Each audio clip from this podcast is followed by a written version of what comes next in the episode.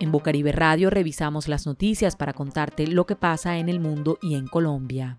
Escucha la revista de prensa de Bocaribe Radio de lunes a viernes por los 89.6 FM y en www.bocaribe.net. También puedes encontrar este contenido en SoundCloud. Buen día para todos y para todas. Damos la bienvenida desde Barranquilla, Colombia. Hoy es 14 de agosto del 2020 y aquí iniciamos la revista de prensa de Bocaribe Radio en los 89.6 del FM. Sean todos y todas bienvenidas a esta emisión. Nuevos contagios en Alemania llegan hasta casi 1.500 en 24 horas. Los contagios diarios por coronavirus siguen aumentando en Alemania y en las últimas 24 horas sumaron 1.445, la cifra más elevada desde mayo y después de que la semana anterior se pasaran los 1.000 casos. Esta es una información de la DW de Alemania, del el 14 de agosto del 2020. ¿Qué se sabe del plan de producción y distribución de la vacuna contra el COVID desde Argentina y México para América Latina? La noticia ha generado enorme interés y no es para menos.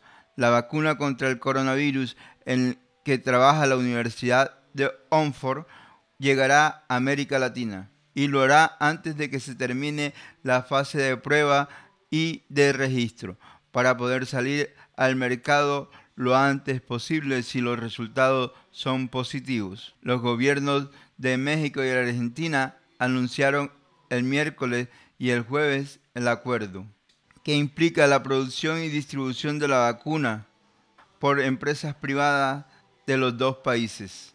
Esta es una información de la BBC Nuevo Mundo del 14 de agosto del 2020 puede transmitirse el COVID-19 a través de las comidas, la Organización Mundial de la Salud se pronunció. La Organización Mundial de la Salud aseguró el jueves 13 de agosto que no se debe temer una transmisión del nuevo coronavirus a través de las comidas, después que la China anunciara haber descubierto partículas de COVID-19 en alimentos importados abro comillas, no creemos que el coronavirus pueda transmitirse a través de alimentos.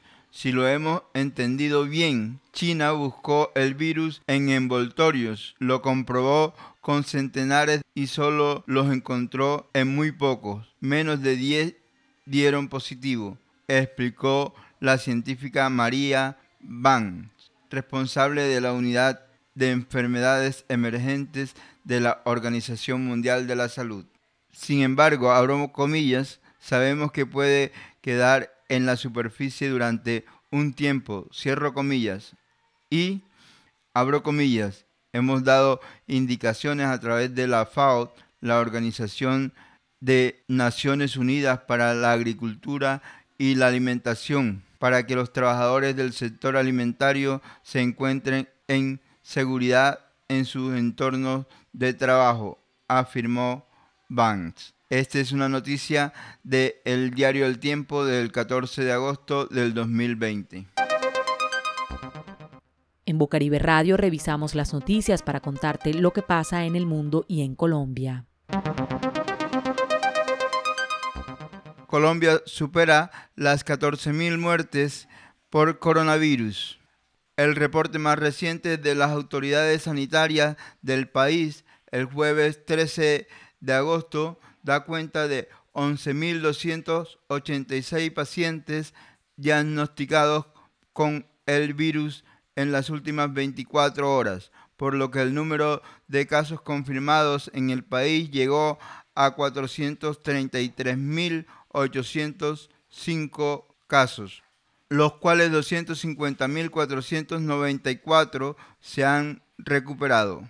Asimismo, se informó que en los últimos días realizaron 40.076 pruebas para detectar la enfermedad.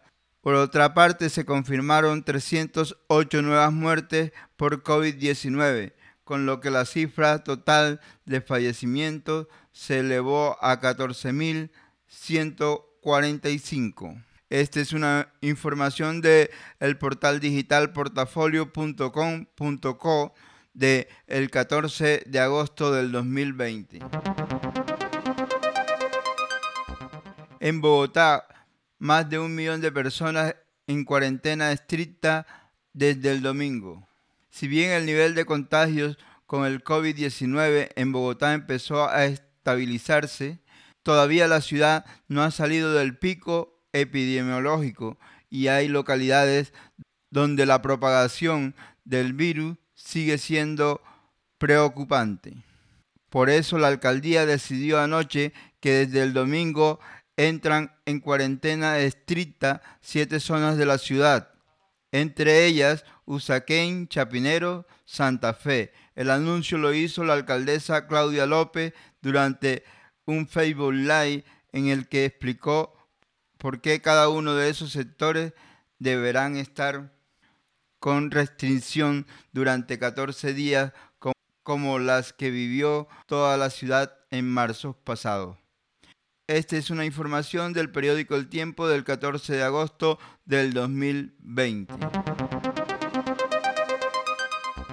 La Organización Mundial de la Salud alerta sobre el surgimiento de un nacionalismo de vacunas en la pandemia. La Organización Mundial de la Salud advirtió que este comportamiento podría significar que el precio de la vacuna corre el riesgo de subir considerablemente. Además, tuvo palabras para las vacunas rusas. El director general de la Organización Mundial de la Salud, Pedro Aldanón, alertó el jueves 13 de agosto del 2020 que sobre el surgimiento de un, abro comillas, nacionalismo de vacunas, cierro comillas, por la carrera de hallar un remedio contra la pandemia del COVID-19, cierro comillas, abro comillas.